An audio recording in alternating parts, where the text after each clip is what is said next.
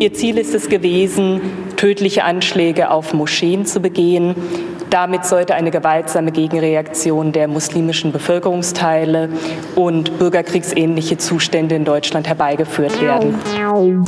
Die JustizreporterInnen, der ARD-Podcast direkt aus Karlsruhe. Wir sind dabei, damit ihr auf dem Stand bleibt.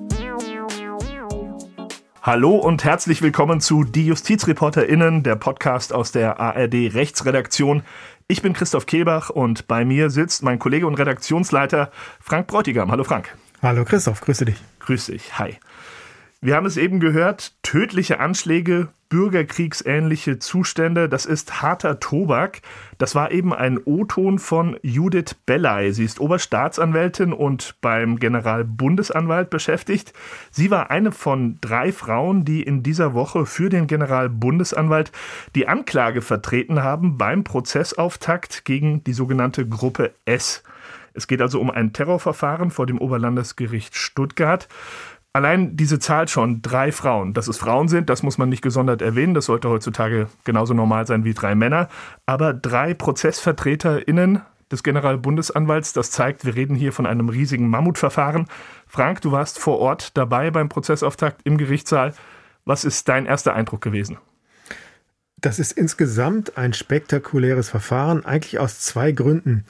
Einmal von den Abläufen her, weil ein Verfahren gegen zwölf Angeklagte in Corona-Zeiten in einem Saal ist etwas Außergewöhnliches. Deswegen hat der Vorsitzende Richter nicht wie sonst begonnen, vielleicht Personalien aufzunehmen, sondern erstmal die Corona-Regeln erklärt. Und das ist auch für die Justiz Neuland. Also das ist der eine Punkt, dass da wirklich massiv so wie wir es auch gerade haben, Plexiglaswände zwischen Angeklagten sind, dass es um Maskenpflicht und sowas gibt. Das ist sozusagen eine Nebenbaustelle, aber eine wichtige des Prozesses. Der zweite Punkt ist natürlich die Qualität der inhaltlichen Vorwürfe, um die es hier geht. Also was in der Anklageschrift steht, mögliche Anschläge auf Moscheen, zeitgleich mehrfach Anschläge auf Politiker, das hat eine besondere Qualität und das macht diesen Prozess, auch wenn diese Vorwürfe natürlich erstmal bewiesen werden müssten, zu einem ganz besonderen. Ich habe es eben auch schon gesagt, äh, der Prozess findet statt vor dem Oberlandesgericht Stuttgart, aber nicht in der Stuttgarter Innenstadt, sondern an einem ganz geschichtsträchtigen Ort. Ja, also das ist eine ganz konkrete Situation. Am Dienstag, als ich da hingefahren bin, nicht zum ersten Mal, aber man fährt nach Stuttgart-Stammheim durch die Hauptstraße dieses kleinen Stadtteiles und am Ende kommt man unweigerlich auf dieses Justizgelände und dann ist links die Justizvollzugsanstalt. Die hat eine große Geschichte, denn im siebten Stock saßen damals äh, Bader, Enslin und so weiter, also die RAF-Terroristen. Gibt es eine große Geschichte dazu. In der Mitte dieses Geländes das alte Gerichtsgebäude Stuttgart-Stammheim, wo die vor Gericht standen. Und auch wir schon oft berichtet haben aus diesem Gerichtssaal mit quasi historischem Charakter. Und rechts ist dann ein neuer Gerichtssaal, sehr neu eingerichtet, äh, technisch modern ausgerüstet für diesen Prozess jetzt zum Rechtsextremismus. Da hat das stattgefunden, da waren wir vor Ort und es war wirklich spannend, ähm, das als kleiner Spoiler für das, was jetzt noch kommt. Genau, also du hast es eben angesprochen, ein großes Terrorverfahren. Immer wenn es um sehr große Terrorverfahren geht, da weiß unser heutiger Gast, sehr gut Bescheid. Gast ist fast schon etwas zu förmlich gesagt. Holger Schmidt ist seit Jahren ein Freund der Rechtsredaktion, ein SWR-Kollege und ein absoluter Terrorismusexperte und auch bei diesem Verfahren von Anfang an dabei gewesen. Hallo, Holger in Baden-Baden. Hallo, ich grüße euch. Hallo. Und wenn ich äh, sage, du bist in Baden-Baden, Frank und ich, ich habe es gesagt, wir sitzen hier im selben Raum, aber natürlich wissen wir um die Corona-Bedingungen. Wir haben beide eine Maske auf. Äh, wir sind äh, weit auseinander entfernt, aber wegen der Maske kann es natürlich etwas verzerrt klingen. Das vielleicht als Info für die Zuhörer und Zuhörerinnen. Ähm, wenn es etwas klingt, wie gesagt, im Moment sind wir lieber etwas vorsichtiger, als besonders gut zu hören. Und die Plexiglasscheibe ist auch noch zwischen uns. Die Plexiglasscheibe auch noch zwischen uns, wie im Gerichtssaal eigentlich. Ganz ernst gemeint, wir versuchen wirklich alles ganz korrekt einzuhalten. Absolut. Ähm, Holger, ähm, schön, dass du dabei bist. Ähm, willkommen. Frank hat es eben schon angedeutet, ein ganz besonderes Verfahren. Auch du, wie gesagt, von Anfang an dabei mit äh, großer Fachkenntnis und mit äh, viel Informationen. Warum ist deiner Meinung nach dieses Verfahren so besonders? Interessant ist, dass die Angeklagten in diesem Verfahren nach Ansicht der Ermittler sich äh, tatsächlich virtuell zusammengefunden haben. Jeder von ihnen, so sagen die Ermittler, war in unterschiedlichen Neonazi, Reichsbürger, rechtsextremen Szenen, Bürgerwehren unterwegs. Und der Hauptangeklagte, der soll sich darum bemüht haben, aus verschiedenen Gruppierungen, die alle am extremen rechten Rand stehen und äh, gewaltbereit sind, wirklich die allerbesten nochmal zusammenzusuchen, um eine ganz besonders schlagkräftige Truppe zu finden. Und er hat ganz gezielt ähm, über virtuelle Kommunikation, über Messenger-Dienste äh, versucht, eben in unterschiedlichen Milieus nach denen zu fischen, ähm, die bereit sind, etwas zu tun. Und in den Ermittlungsunterlagen gibt es eine ganze Reihe von äh, mitgelesenen und mitgehörten äh, Unterhaltungen zwischen ähm, denen, die jetzt vor Gericht stehen. Und da fallen dann immer wieder so Sätze wie, soll ja nicht darum gehen, äh, dass man irgendwie ewig diskutiert. Ich will Menschen, die tatsächlich auch bereit sind, etwas zu tun. Einige der äh, Angeklagten haben sich auch bereit erklärt zu töten. Andere haben gesagt, dass ihr eigenes Leben gar nicht wichtig ist, also dass sie auch bereit sind, ihr eigenes Leben zu geben. Und so habe ich den Eindruck und bin sehr gespannt darauf, was die Hauptverhandlung ergeben wird, dass das ein Milieu ist, das aus den Extremsten der Extremen besteht äh, und dass sich da eben Menschen gefunden haben mit dem klaren Ziel, tatsächlich etwas zu tun. Also das schon erste Hintergründe und Informationen, die natürlich auch aus der Anklageschrift stammen, die öffentlich verlesen wurde. Natürlich, du hast es eben auch angedeutet, das Hauptverfahren hat gerade erst begonnen. Das heißt, erst am Ende werden wir richtig wissen, was an der Sache dran war. Und die Unschuldsvermutung gilt natürlich äh, bis zu diesem Zeitpunkt. Aber wir haben ja schon ganz konkrete Anklagepunkte, ähm, auch Äußerungen von Vertreterinnen der Bundesanwaltschaft, über die wir hier sprechen können.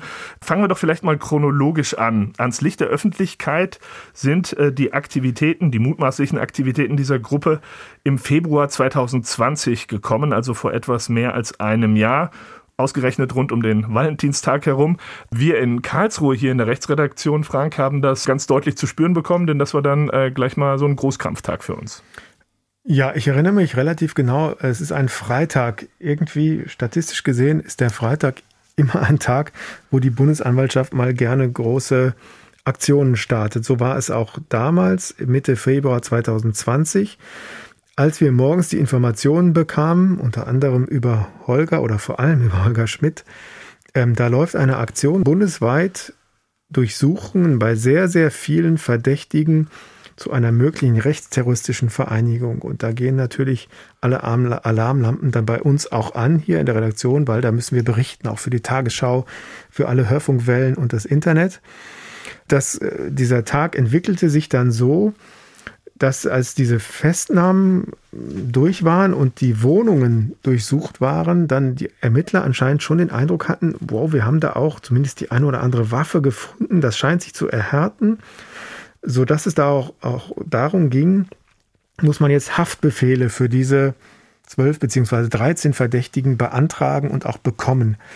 Und das setzte sich dann an dem kommenden Samstag fort. Ja, es wurden Haftbefehle beantragt und der Ablauf ist immer so, dass diese Verdächtigen dann, weil die Bundesanwaltschaft zuständig, äh, ist, auch zum Bundesgerichtshof hier bei uns in Karlsruhe 500 Meter weg hinkommen müssen, damit ihnen der Haftbefehl eröffnet wird. Und das war wirklich ein Samstag, wo dann quasi im Akkord Verdächtige ähm, hier nach Karlsruhe gebracht wurden, vom Ermittlungsrichter angehört wurden und am Ende dieses Samstages, kurz vor 20 Uhr, dann feststand, die kommen alle in Untersuchungshaft.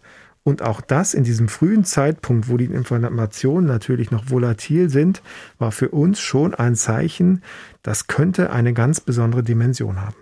Übrigens äh, auch der Grund, warum so relativ viele Rechtsanwälte, Strafverteidiger im Augenblick aus dem Raum Karlsruhe da in diesem Verfahren äh, gerade die Verteidiger vor Gericht sind. Denn das, äh, Frank, was du gesagt hast, dass das relativ spontan auch für die Bundesanwaltschaft, auch für den Bundesgerichtshof gekommen ist, ähm, das hatte eine Vorgeschichte in den Stunden und Tagen äh, vor diesen Zugriffsmaßnahmen. Das war nämlich gar nicht unbedingt der Plan nach meinen Recherchen. Äh, eigentlich hatte die Bundesanwaltschaft vor und das Landeskriminalamt Baden-Württemberg, das ja federführend äh, die Ermittlungen gemacht hat, dass man noch ein paar Tage weiter zuhören und zuschauen wollte. Da kommen wir sicher noch drauf. Man war der Gruppe sehr eng auf den Fersen, aber man hatte ähm, an diesem Donnerstag, an diesem Freitag plötzlich den Eindruck, dass einer in der Gruppe, der ein Informant der Ermittlungsbehörden war, dass der in extremer Gefahr sein könnte, vielleicht sogar in Lebensgefahr sein könnte und hat sich entschlossen, jetzt äh, ein bisschen Hals über Kopf tatsächlich diese Gruppe auszuheben, früher als man das ursprünglich vorhatte. Man war gar nicht so sicher, was man bei den Hausdurchsuchungen alles finden würde, ob das alles für einen Haftbefehl reicht und normalerweise werden solche Haftbefehle gerne auch einigermaßen in Ruhe vorbereitet und man hat eigentlich gerne den Schriftsatz schon fertig, bevor man anfängt, äh, Exekutivmaßnahmen, wie es im Behördenjargon heißt, zu machen, also an die Haustür zu klopfen mit Hilfe des Spezialeinsatzkommandos und reinzurennen. Ähm, das ging alles ziemlich Hals über Kopf und man hat im Laufe des Freitags dann eben auch entschieden, als man die ersten äh, Ergebnisse hatte, was man bei den Durchsuchungen gefunden hat. Okay, gut, das scheint alles für Haftbefehle zu reichen. Äh, wir haben sie alle äh, und wir ziehen das jetzt so konsequent durch, dass man dann äh, eben auch am Bundesgerichtshof den Samstag in Anspruch genommen hat Sieht man da, glaube ich, auch nicht ganz so gerne, aber muss man dann eben durch. Ähm, und dann eben auch von Seiten der Strafverteidiger mehr oder weniger verzweifelt äh, durch das Branchentelefonbuch äh, unter dem Stichwort Rechtsanwälte durchtelefoniert hat und geschaut hat, dass jeder der Beschuldigten tatsächlich auch einen Anwalt ähm, bei der Vorführung äh, beim Ermittlungsrichter an seiner Seite hat. Und erstaunlich viele von diesen Anwälten sind jetzt tatsächlich auch äh, beigeordnet worden und sind in diesem Verfahren also im Grunde äh, ein Festspiel der Karlsruher Anwaltschaft. Zu dem Prozess kommen wir gleich noch ausführlich, Holger. Ähm, lass uns an diesem Wochenende nochmal bleiben. Wir beide hatten an dem Sonntag dann auch Kontakt und da hast du mir einen Namen zugerufen, einen Ort zugerufen, die Hummelgautsche. Da, das sei ein wichtiger Ort für dieses Verfahren. Sag uns noch mal, was dahinter steckt und warum das wichtig ist.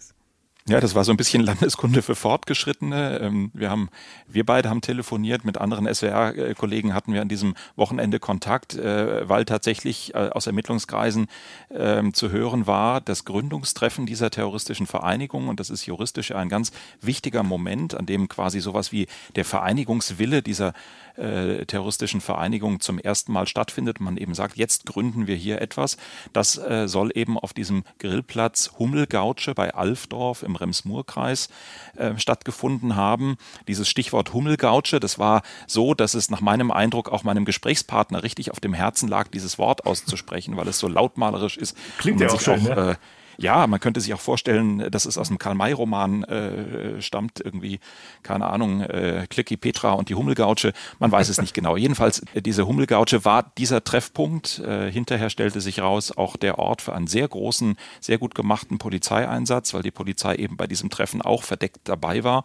Ähm, und wir haben im SWR dann schlicht und ergreifend erstmal versuchen äh, müssen rauszukriegen, wo ist denn dieser, dieser Grillplatz? Äh, dann da natürlich auch ein Kamerateam hingeschickt und stellte sich dann heraus, wirklich eine ganz kleine, idyllische, verschwiegene Angelegenheit, diese Hummelgautsche. Wer einen schönen Grillplatz sucht, dem kann ich diesen Grillplatz nur empfehlen, aber eben auch zugleich der Ort, der Moment, an dem diese terroristische Vereinigung äh, sich gefunden haben Mit soll. den Bildern haben wir dann auch die Tagesschau an diesem Sonntag einfach aufgemacht. Christoph. Genau, und ähm, ich äh, für unser internationales und weltweit äh, interessiertes Publikum, ähm, das ist dieser Rems-Murr-Kreis im Schwäbischen Wald, also östlich von Stuttgart. Ich weiß auch noch, dass wir da ganz, äh, äh, ganz interessiert die ähm, Landkarten studiert haben und wie man das richtig benennt. Ähm, ein Punkt vielleicht noch, ähm, damals ganz zu Beginn äh, dieses Verfahrens waren es noch 13 Verdächtige, gegen die dann zunächst mal Untersuchungshaft angeordnet wurde, also ähm, Haftbefehle erlassen wurde ähm, auf Antrag des Generalbundesanwalts, aber dann durch den Ermittlungsrichter am BGH. Das ist so, dass jetzt nur noch zwölf Angeklagte in äh, Stuttgart vor dem OLG sich verantworten müssen. Denn Holger, einer der Verdächtigen hat sich in der Untersuchungshaft offensichtlich das Leben genommen. Also einer ist zumindest in der Untersuchungshaft verstorben. Genau, es gab ein Todesermittlungsverfahren der zuständigen äh, Staatsanwaltschaft. Dortmund, wenn ich das jetzt gerade aus dem Kopf äh, richtig habe. Äh, jedenfalls hat man äh, diesen Todesfall untersucht und das Ergebnis ist, dass es äh, ein Suizid äh, gewesen sei.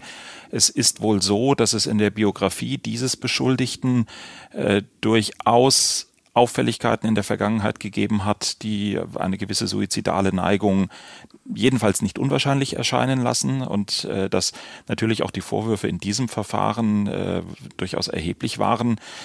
alle letztlichen Hintergründe dieses Todesfalles sind mir auch noch nicht ganz klar. Ich bin gespannt, ob das im Verfahren nochmal am Rande eine Rolle spielen wird. Aber klar ist, für diesen äh, Beschuldigten hat mit dem Tod äh, das Verfahren geendet, denn nach dem Tod kann jemand nicht mehr beschuldigt an einem Strafverfahren sein. Genau so ist es. Wir haben es eben auch schon angesprochen. Es gab einen Informanten, der die Polizei, die Behörden erstmal auf die Spur dieser Gruppe gebracht hat.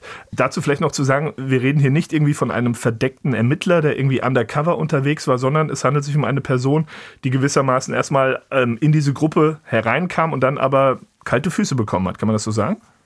So, so sieht das für mich aus, genau. Ich glaube, dass diese Unterscheidung zwischen verdecktem Ermittler und V-Mann oder Spitzel oder Informant, die letzten drei Begriffe meinen so halbwegs das Gleiche, dass das ganz wichtig ist und dass das in der, ähm, im öffentlichen Sprachgebrauch häufig durcheinander geht. Ein verdeckter Ermittler ist tatsächlich ein Beamter, ein Polizist, seltenen Fällen vielleicht auch ein verdeckt operierender Beamter des Verfassungsschutzes, aber jedenfalls jemand, der quasi zur Exekutive gehört und der in dieser Rolle äh, sich in ein kriminelles Milieu begibt unter ganz engen rechtlichen Voraussetzungen und mit ganz vielen juristischen Problemen, insbesondere dann, wenn es darum geht, dass man sogenannte milieutypische Straftaten begehen muss, also auch irgendwas Krummes machen muss, damit man dazugehört. Aber das ist hier nicht der Fall gewesen. Wir reden hier von einem der Beschuldigten, das ist der Mann mit dem Nachnamen U. -Punkt Punkt, ähm, der hat sich an die Ermittlungsbehörden gewandt und hat denen tatsächlich auch den ersten Hinweis auf diese äh, sich gerade findende Gruppe gegeben. Der Typ an sich ist aber deswegen sehr interessant, weil er vorher schon eine ganz lange Haftstrafe abgesessen hatte, unter anderem wegen Geiselnahme eines Polizisten, weil er nach dieser Strafe auch noch eine Sicherungsverwahrung hat absitzen müssen, also eine wirklich lange Haftgeschichte und auch zahlreiche weitere wirklich bemerkenswerte Punkte in seiner Biografie hatte und dann aber nach dieser dieser Freilassung und dann dem erneuten Kontakt in ein extrem kriminelles Milieu sich entschieden hat, eben den Behörden da einen Hinweis zu geben. Und ich glaube, da muss man gar kein Prophet sein. Und es hat sich in den ersten zwei Verhandlungstagen auch schon angedeutet, dass das natürlich für viele Strafverteidiger in diesem Verfahren ein gefundenes Fressen ist, zu sagen, alles hat hier nur begonnen, weil ihr einen Spitzel in dieser Gruppe hattet, der selber ein hochkrimineller und total fragwürdiger Typ ist. Und das wird, glaube ich, im Verfahren eine der ganz entscheidenden Fragen werden, für wie glaubhaft das Gericht diesen Mann hält und was von dem, was er alles über viele hundert Seiten den Ermittlern erzählt hat, äh, was davon tatsächlich auch durch andere Beweismittel gestützt werden kann. Und das, was du sagst, das hat sich tatsächlich jetzt beim Prozessauftakt äh, diese Woche auch gezeigt. Wir waren ja vor Ort äh, mit Kamerateams, äh, nicht nur Frank im Saal, sondern auch äh, der Kollege Kolja Schwarz, der draußen Interviews gemacht hat, unter anderem mit einem der ähm, Verteidiger, der also einen dieser zwölf Angeklagten verteidigt. Und der hat im Prinzip uns ins Mikrofon genau das gesagt, was du eben auch angesprochen hast. Man will ganz genau diesen ähm, Spitzel, diesen Informanten unter die Lupe nehmen. Wir hören mal rein, was Daniel Sprafke, so der Name des Verteidigers gesagt hat. Immer wenn Kronzeugen äh, mit im Spiel sind, äh, muss man eben genau hinschauen. Man muss besonders gut prüfen, was sagt er und vor allem, warum sagt er etwas. Und Frank, wo wir jetzt gerade schon bei diesem ähm, Kronzeugen, hat Daniel Sprafke gesagt, also bei dieser Person, einer dieser zwölf Angeklagten sind, hat sich da auch im Gerichtssaal drinne irgendwie etwas ähm, erkennen lassen, dass der vielleicht irgendwie anders behandelt wird als die anderen Angeklagten? Gab es da irgendwelche Besonderheiten? Dieser Angeklagte, der, ja, im Gerichtssaal, ich saß ja da in dem Bereich, wo Presse und Öffentlichkeit saßen dürfen, hinter einer Plexiglasscheibe und es war sehr interessant, denn der kam als erstes rein und durfte sich als einziger direkt neben seine Verteidiger setzen. So, und ähm, alle anderen Angeklagten ähm, saßen in einem anderen Bereich des Gerichtssaals, der sehr stark unter Corona-Bedingungen auch stand hinter einer weiteren Plexiglasscheibe, dann mit viel Abstand untereinander, aber letztlich in zwei Reihen versammelt andere elf Angeklagten. Und ähm, in der Tat, also das war eine besondere Situation. Ähm, er sitzt auch nicht in Untersuchungshaft. Ähm, er war auch dann zum Beispiel nicht wie alle anderen mit Handschellen gefesselt in den ähm, Saal reingekommen, aber ich will jetzt auch nicht so den Eindruck vermitteln, oh, der hat die mega Sonderbehandlung, ähm, das muss ich alles erst klären. Ähm, es ist einfach jetzt die Situation, dass er viele Informationen geliefert hat. Er war einfach der Grund, dass man an diesem Treffen der Hummelgautsche auch die Möglichkeit hatte, äh, dass die Polizei quasi das mitbekommen hat und mitgehört hat.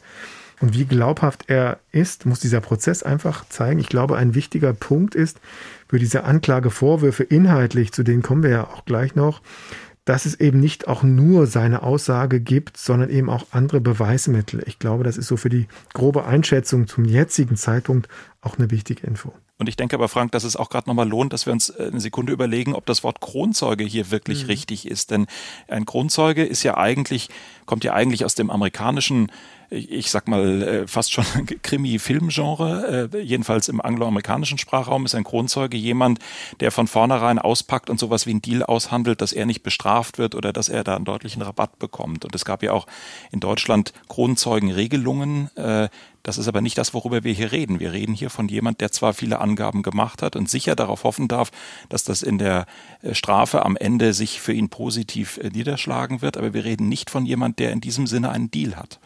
Und wir reden auch von jemandem, von dem jetzt zumindest zu hören war. Es ist noch gar nicht sicher, dass er auch im äh, Hauptverfahren, also vor Gericht jetzt aussagt. Er hat zwar bisher schon Angaben bei der Polizei gemacht, aber ähm, zunächst äh, wollen viele der Angeklagten, eben auch äh, diese Person, äh, zunächst mal, so war es zumindest jetzt erstmal zu hören, äh, sich nicht äußern im Verfahren. Ähm, hat man denn da prozessual irgendwelche Möglichkeiten? Also zum Beispiel darüber, dass man die Aussagen, die es schon gibt, bei der Polizei irgendwie in diesen Prozess einführt? Also ja, ähm, wenn er jetzt sagt, im Gerichtssaal würde er nicht aussagen, gibt es trotzdem Möglichkeiten, die umfangreichen Aussagen, von denen Holger eben gesprochen hat, in den Prozess einzuführen, zum Beispiel indem man die Polizeibeamten vernimmt, die ihn vernommen haben. Also da gibt es verschiedene Wege, das in den Prozess einzuführen. Ähm, aber lass uns vielleicht auch ähm, noch mal ein bisschen stärker noch über das reden, was denen eigentlich vorgeworfen wird. Ähm, das ist ja auch ganz wichtig. Was hatten die eigentlich vor? Denn das ist ja das, was einem, die Vorwürfe müssen sich erst bestätigen, aber doch so ein bisschen den Schauder über den Rücken laufen lässt. Genau, der Tatvorwurf, das ist eben äh, die Gründung bzw. die Mitgliedschaft in einer terroristischen Vereinigung. Es soll um eine rechtsterroristische Vereinigung gehen. Also das ist ein ganz klarer Vorwurf, äh, dass diese rechtsextremistische Gesinnung dahinter steht. Ähm, Du kannst ja vielleicht gleich mal berichten, das, was in der Anklageschrift ähm, verlesen wurde äh, zu diesen konkreten Punkten. Es geht also zunächst mal um die Gründung, um die Mitgliedschaft. Juristisch ist jetzt nicht erforderlich, dass wirklich ähm, da schon Taten verübt wurden, äh, sondern es geht um diesen Zusammenschluss, den wir, wie eben gehört, an diesem Grillplatz im Schwäbischen Wald gehabt haben. Genau, es geht da um diesen Paragraphen 129a ähm, für alle Juristinnen und Juristen, die uns zuhören. Ähm, Mitgliedschaft, also Gründung und Mitgliedschaft in einer terroristischen Vereinigung. Das heißt nicht, dass die schon wussten, wir machen morgen etwas auf das Ziel an einem speziellen Ort, sondern die müssen sich mit einem äh, konkreten Plan und konkreten Zielen zusammengeschlossen haben mit einer gewissen Struktur. Und schon dann ist man strafbar. Und das ist der Vorwurf. Und was die vorhatten, das ist eben genau das, was an diesen Treffen, über die wir schon gesprochen haben, an der Hummelgautsche, aber auch später in einem Haus der Angeklagten in Nordrhein-Westfalen, in Minden, so die Anklage, dass da eben konkret drüber gesprochen wurde, was man vorhatte, nämlich gleichzeitig an mehreren Orten mit Einzeltätern oder ganz kleinen Gruppen in Moscheen zu gehen und da Muslime zu töten, Musliminnen und Muslime zu töten, mit dem Hintergrund der Ideologie, äh, einem Hass auf Musliminnen und Muslime. So, das Gleiche gilt auch für Juden und so weiter. Aber das war der, der Plan. Ähm, also Punkt 1, äh, Moscheen als Angriffsziel. Und äh, es ist nicht ganz der Schwerpunkt der Anklage, aber es kommt auch drin vor, was die Anklägerinnen da vorgelesen haben, dass es auch darum ging, sie zumindest erwogen haben, auch Politiker anzugreifen. Und da fielen eben in der Anklageschrift die Namen ähm, Habeck und Hofreiter. Und das sind einfach die Dinge, die dann aufhorchen lassen. Und natürlich stellt sich dann die Frage, das weiß bestimmt auch Holger besser als ich, wie konkret waren denn diese Pläne schon? Weil das fragen sich ja natürlich auch viele Zuhörerinnen und Zuhörer jetzt. War das einfach ja irgendwie mal Pläne von irgendwelchen Spinnern oder wie konkret waren die denn da schon dabei?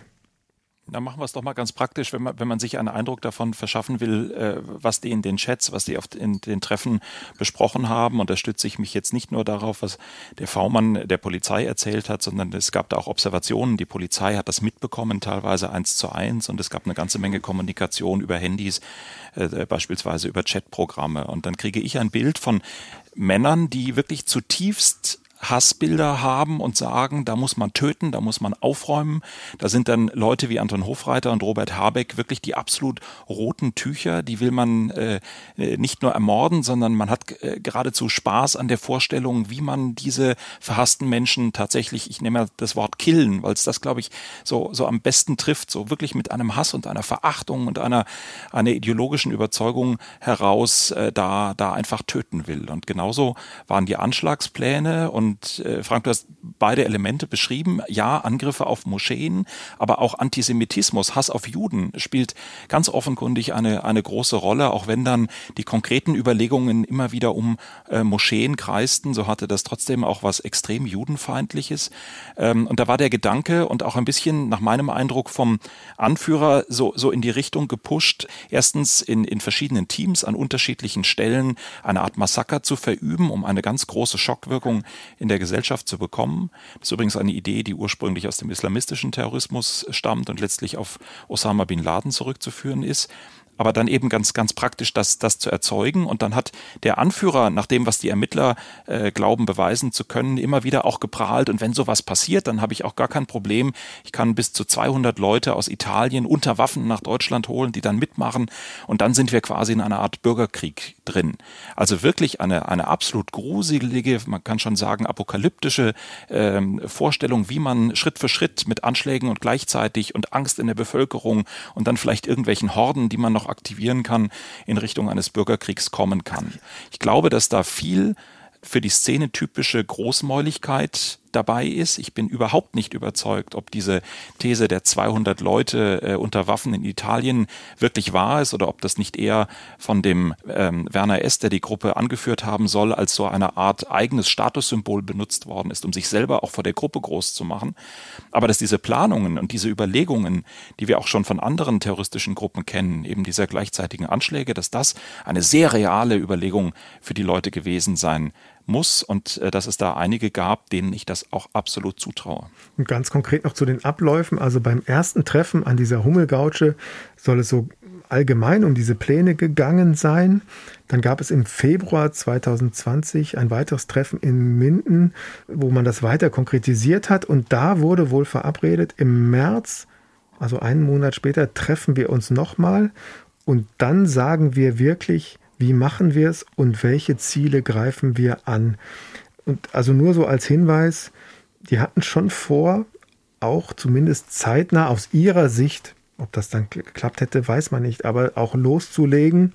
Und dazwischen kam dann einfach der Zugriff. Das war natürlich der zentrale Einschnitt und auch der Link zu dem Prozess, den wir jetzt ja erleben. Ja, und Sie haben Genau, und Sie haben aber in der Zeit noch was Zweites äh, ganz offenbar angestoßen, und zwar eine Geldsammlung äh, in Ihren eigenen Reihen.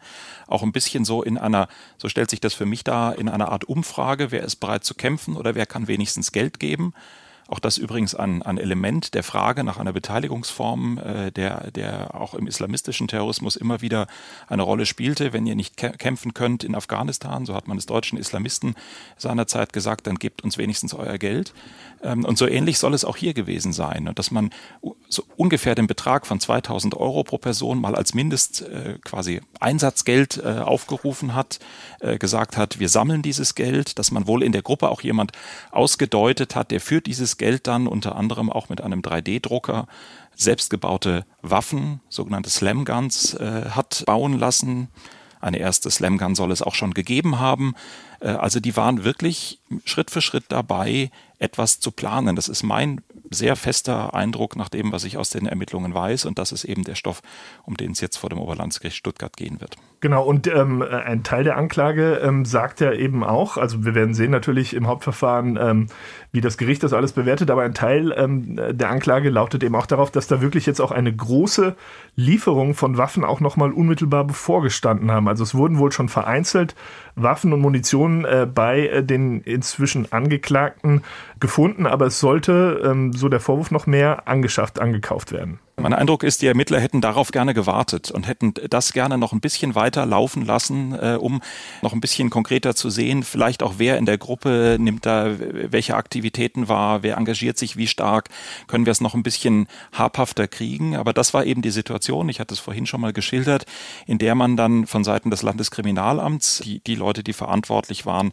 für diesen V-Mann, V-Mann-Führer nennt man das auch, also die, die, die ihn betreut haben, regelmäßig mit ihm telefoniert haben, dass die keinen Kontakt mehr hatten äh, für, für einige Stunden, fast mehrere Tage. Und dass sie sich gefragt haben, ist er aufgeflogen innerhalb der Gruppe? Und es gab in der Gruppe nach meinem Eindruck auch schon Vorbehalte gegen diesen Mann und die Frage, welche Rolle er eigentlich spielt und ob er vielleicht mit Sicherheitsbehörden zu tun haben könnte. Und deswegen hatte man durchaus die Sorge, dem könnte jetzt was drohen oder schon passiert sein und hat deswegen gesagt, so, wir räumen jetzt mal hier auf, wir riskieren nicht das Leben äh, unseres Informanten äh, und wir nehmen jetzt nicht so sehr Rücksicht darauf, wie weit wir strafprozessual sind, ob wir schon alle äh, Gespräche mitgeschnitten haben, auf die wir gehofft haben oder ob wir alles eins zu eins dokumentiert haben, sondern wir sorgen jetzt erstmal dafür, dass Sicherheit hergestellt wird und schauen dann im Laufe dieses Freitags und Samstags mehr oder weniger in Echtzeit, äh, was wir damit jetzt eben prozessual machen. Und letzter Punkt zu dieser Situation im Februar. Da, also laut Anklage, soll einer der Angeklagten schon konkret beauftragt worden sein. Der habe wohl konkrete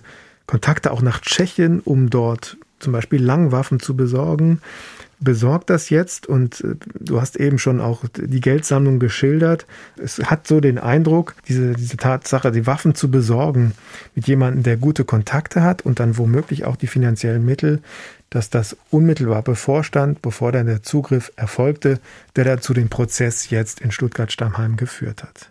Genau, also und äh, eine Sache, auf die ich noch ganz kurz zurückkommen möchte, diesen Begriff bürgerkriegsähnliche Zustände hervorrufen. Das haben wir gehört in der Anklageschrift. Wir haben es äh, von äh, Judith Beller gehört, äh, der Prozessvertreterin der Bundesanwaltschaft. Diesen Begriff, den kennen wir schon aus anderen Gruppierungen. Äh, ich denke an andere Prozesse, wo ähnliche Vorwürfe und, und äh, diese Formulierung, ähm, dieses Wording eben auch vorkam. Ist das, ähm, soll jetzt nicht zu salopp klingen, aber ist das so eine Art Trend? Ist das ein, ein, ein Punkt, der uns Sorgen machen müsste, Holger, äh, dass sich äh, da wirklich äh, die rechtsextreme Szene äh, zusehends radikalisiert und wirklich vom Umsturz, vom Bürgerkrieg, von der Abschaffung des Systems ähm, fabuliert? Ja, natürlich. Und auf der anderen Seite ist aber dieser Mechanismus natürlich das, was Terrorismus aus Sicht der Terroristen die sich übrigens selber sehr selten als Terroristen sehen, sondern ja als, als Freiheitskämpfer oder Erleuchtete oder als einzige äh, Begreifer der, der, der Wahrheit äh, sehen das ist ja das, was Terroristen wollen. Terroristen sind Menschen, die aus einem ideologischen Grund heraus die bestehenden Verhältnisse ändern wollen, äh, aber ganz klar sehen, dass sie das jetzt weder durch Wahlen als Partei erreichen, äh, noch irgendwie durch Überzeugungsarbeit auf Marktplätzen äh, hinbekommen können, sondern dass sie massive Gewalt ausüben wollen, um dann etwas in der Gesellschaft zu erzeugen, was dann seinen eigenen Weg geht. Und das kann man jetzt durch, durch beliebig viele äh, terroristische Vereinigungen wunderbar äh, durchdeklinieren. Das ist bei allen im Grunde gleich gewesen. Ganz ganz früher die äh, linksterroristische Rote Armee-Fraktion äh, hat gehofft, dass sich irgendwann in der Gesellschaft eben auch ein Aufstand erhebt, äh, wenn man die entsprechende äh, Ideologie vorgibt. Islamistische Terroristen haben an das Kalifat, an den weltweiten Gottesstaat geglaubt und waren der Meinung, dass sie äh, quasi den Westen überwinden können, wenn sie ihm so gravierende äh, Schmerzen zufügen, wie zum Beispiel durch den 11. September, dass das dass dann in einer Art politischen Gegenreaktion äh, die kapitalistische Welt sich selber zerlegt. Und wenn man sich anschaut, wie viele ja, globale Reaktionen auch, auch durch die entsprechenden Kriege und durch die Veränderung unserer Gesellschaft und auch unseres Rechtssystems die Anschläge des 11. September verändert haben, dann sieht man, dass das als Idee gar nicht so fern ist, dass man mit einer wirklich dramatischen Gewalttat äh, auch eine Gesellschaft richtig erschüttern kann. Und das ist eben der Gedanke äh, jetzt ganz offenkundig hier dieser Gruppe S und anderer Gruppen zuvor, zum Beispiel die Revolution Chemnitz, die sogenannte Old School Society. Das sind ja ähnliche rechtsterroristische Vereinigungen, die wir in den vergangenen Jahren vor unterschiedlichen Oberlandesgerichten gesehen haben. Und die einzigen, die da so ein bisschen rausfallen, sind zugleich diejenigen äh, im rechtsterroristischen Bereich, die bislang am tödlichsten waren, nämlich der sogenannte nationalsozialistische Untergrund, also Beate Zschäpe und Uwe Böhnhardt und Uwe Mundlos. Denn die haben zwar gemordet und die haben ganz zweifellos auch diese menschenverachtende neonazistische kommunistische Ideologie in sich gehabt, aber bei denen ist gar nicht so richtig deutlich, an was die eigentlich geglaubt haben, wie das dann dann mal weitergehen sollte. Die haben einen nach dem anderen getötet, aber was man dann nicht so richtig sehen kann, ist, was wie das Ziel eigentlich gewesen sein soll, außer dass sie möglicherweise darauf gehofft haben, dass irgendwann, wenn der türkische Teil der Bevölkerung versteht, dass er wohl das Ziel ist, vielleicht dann irgendwie ähm, türkischstämmige Menschen auch Deutschland verlassen können. Aber das ist alles sehr vage geblieben. Hier bei der Gruppe S haben wir das in Reinkultur. Wir wollen diese großen äh, Anschläge durchführen und wir gehen davon aus, dass danach dann eine Art Bürgerkrieg und eine Art ja, Umsturz stattfinden kann. Das also die Hintergründe, auch mögliche Hintergründe. Frank, du warst im Gerichtssaal. Gibt es irgendwas, was du dazu sagen kannst? Also hat sich das äh, irgendwie manifestiert äußerlich? Was hast du wirklich gesehen und erlebt? Ja, äußerlich nicht, aber das ist ja gerade das Spannende. Also ich saß da hinter der Plexiglasscheibe als einer von äh, mehreren Pressevertretern. Und äh, die Corona-Bedingungen haben wir schon drüber gesprochen, lassen wir jetzt mal weg. Aber dann wurden eben um kurz nach zehn einer nach dem anderen von diesen zwölf Angeklagten da reingeführt, beziehungsweise einer durfte alleine kommen, die anderen in Handschellen da rein. Und ähm, der Prozess geht ja immer los, damit das auch Personalien aufgenommen wird. Der Richter fragt Geburtsdatum und was machen Sie beruflich? Und dann war das ein Fliesenleger und ein Krankenpfleger. Und einer sagte, ich habe keine Ausbildung, leider. Also so ein biederer Eindruck, den man da bekommt und in einem krassen Gegensatz eben zu diesen inhaltlichen Vorwürfen, über die wir ähm, so gesprochen haben. Und trotzdem sind gerade diese Tage der Prozessauftakte in so einem Gerichtssaal immer besonders spannend. Denn ich habe schon oft erlebt, zum Beispiel im NSU-Verfahren, über das Holger gesprochen hat, oder neulich auch beim Lübcke-Prozess, dass die Verteidiger aus ihren eigenen Rechten erstmal versuchen, dass es gar nicht dazu kommt, die Anklage überhaupt zu verlesen, sondern dass man erstmal Anträge stellt zur Befangenheit, dass ähm, sowieso in den Medien eine Vorverurteilung stattfindet und das Gericht falsch besetzt ist und so weiter. Damit hatte ich eigentlich auch fest gerechnet, aber da passierte nichts. Also es wurden die Personalien aufgenommen und ich rechnete minütlich damit, dass die Mikros leuchten und die Anträge der Verteidiger quasi einprasseln. Aber das kam nicht. Es kam irgendwann der Satz des Vorsitzenden Richters, ähm, Herbert Anderer, der sagte, dann bitte ich um die Verlesung der Anklage. Das klingt normal, ist es für solche Auftaktprozesse eben nicht. Und dann wurde diese massive Anklage verlesen. Am Nachmittag dieses Tages ist, sind dann doch noch spannende Dinge passiert, denn die große Zahl der Verteidiger, die da im Gerichtssaal sitzt, da hat man gemerkt, dass die im Laufe dieses Prozesses nicht alle dieselben Interessen verfolgen werden und dieselbe Richtung verfolgen werden. Denn da hat man gemerkt, da fing dann einer an zu sagen, ein Verteidiger, dass ich hier, während ich verteidige, eine Maske tragen muss, das schränkt mich in meinen Rechten ein. Und er berief sich auf das Amtsgericht Weimar und ein langes Gutachten, das da angeblich sagt, etwas zu, zu Maskenpflichten und so weiter. Und sofort gingen andere Hände von anderen Verteidigern hoch, die sagen, das teile ich überhaupt nicht, das sehe ich anders. Diesen Antrag zu den Abläufen im Gerichtssaal sehe ich anders. Das war nur so ein erster Hinweis darauf, dass diese Verteidiger, die zu großer Zahl da sitzen, zum Teil aus der Szene kommen, aber zum Teil eben auch bewusst nicht, äh, sich in ihren Interessen durchaus unterscheiden werden. Das ist nicht der zentrale Punkt dieses Prozesses, aber ähm, es ist zumindest so ein Indiz, dass in diesem Prozess zumindest auch von den Abläufen her, neben den wirklich krassen Inhalten, einiges zu erwarten sein wird. Also sehr spannend, äh, sehr spannende Eindrücke und wir sind gespannt, wie das weitergeht. Wenn wir die ganze Zeit von diesem Mammutverfahren geredet haben, dann äh, vielleicht die Information, die das nochmal richtig unterfüttert. Das Gericht, das OEG in Stuttgart hat Termine bestimmt bis Mitte 2022 erstmal. Also wir werden wahrscheinlich noch äh, sicherlich ein Jahr ähm, mit diesem Verfahren zu tun haben, bis es dann überhaupt zu einem Urteil kommen kann. Also ähm, ein, ein großes, ein spannendes Verfahren. Ähm, wir werden das weiterhin beobachten, ähm, für den Podcast, aber natürlich auch für uns unsere anderen Ausspielwege. Ich sage ein ganz herzliches Dankeschön an meine Gäste. Äh, Frank, vielen Dank. Lieben Dank äh, nach Baden-Baden zu Holger Schmidt. Schön, dass du dabei warst heute. Sehr gern. Und wer äh, von dir mehr auf Podcast-Ebene hören will, kann das auch tun. Sprechen wir über Mord. So lautet dein Podcast, den du gemeinsam mit dem ehemaligen Bundesrichter und frisch gebackenen Rechtsanwalt Thomas Fischer äh, moderierst. Also auch das ist auf den bekannten Kanälen zu finden. Danke euch und vielen Dank fürs Zuhören, liebe Zuhörerinnen und Zuhörer. Nächste Woche sind wir wieder für euch da. Wenn ihr Feedback habt an uns, äh, Themenvorschläge, Fragen, dann schreibt uns eine E-Mail. Ähm, wir äh, lesen das alles gerne und nehmen das auch gerne auf. Die E-Mail-Adresse lautet justizreporterinnen.swr.de.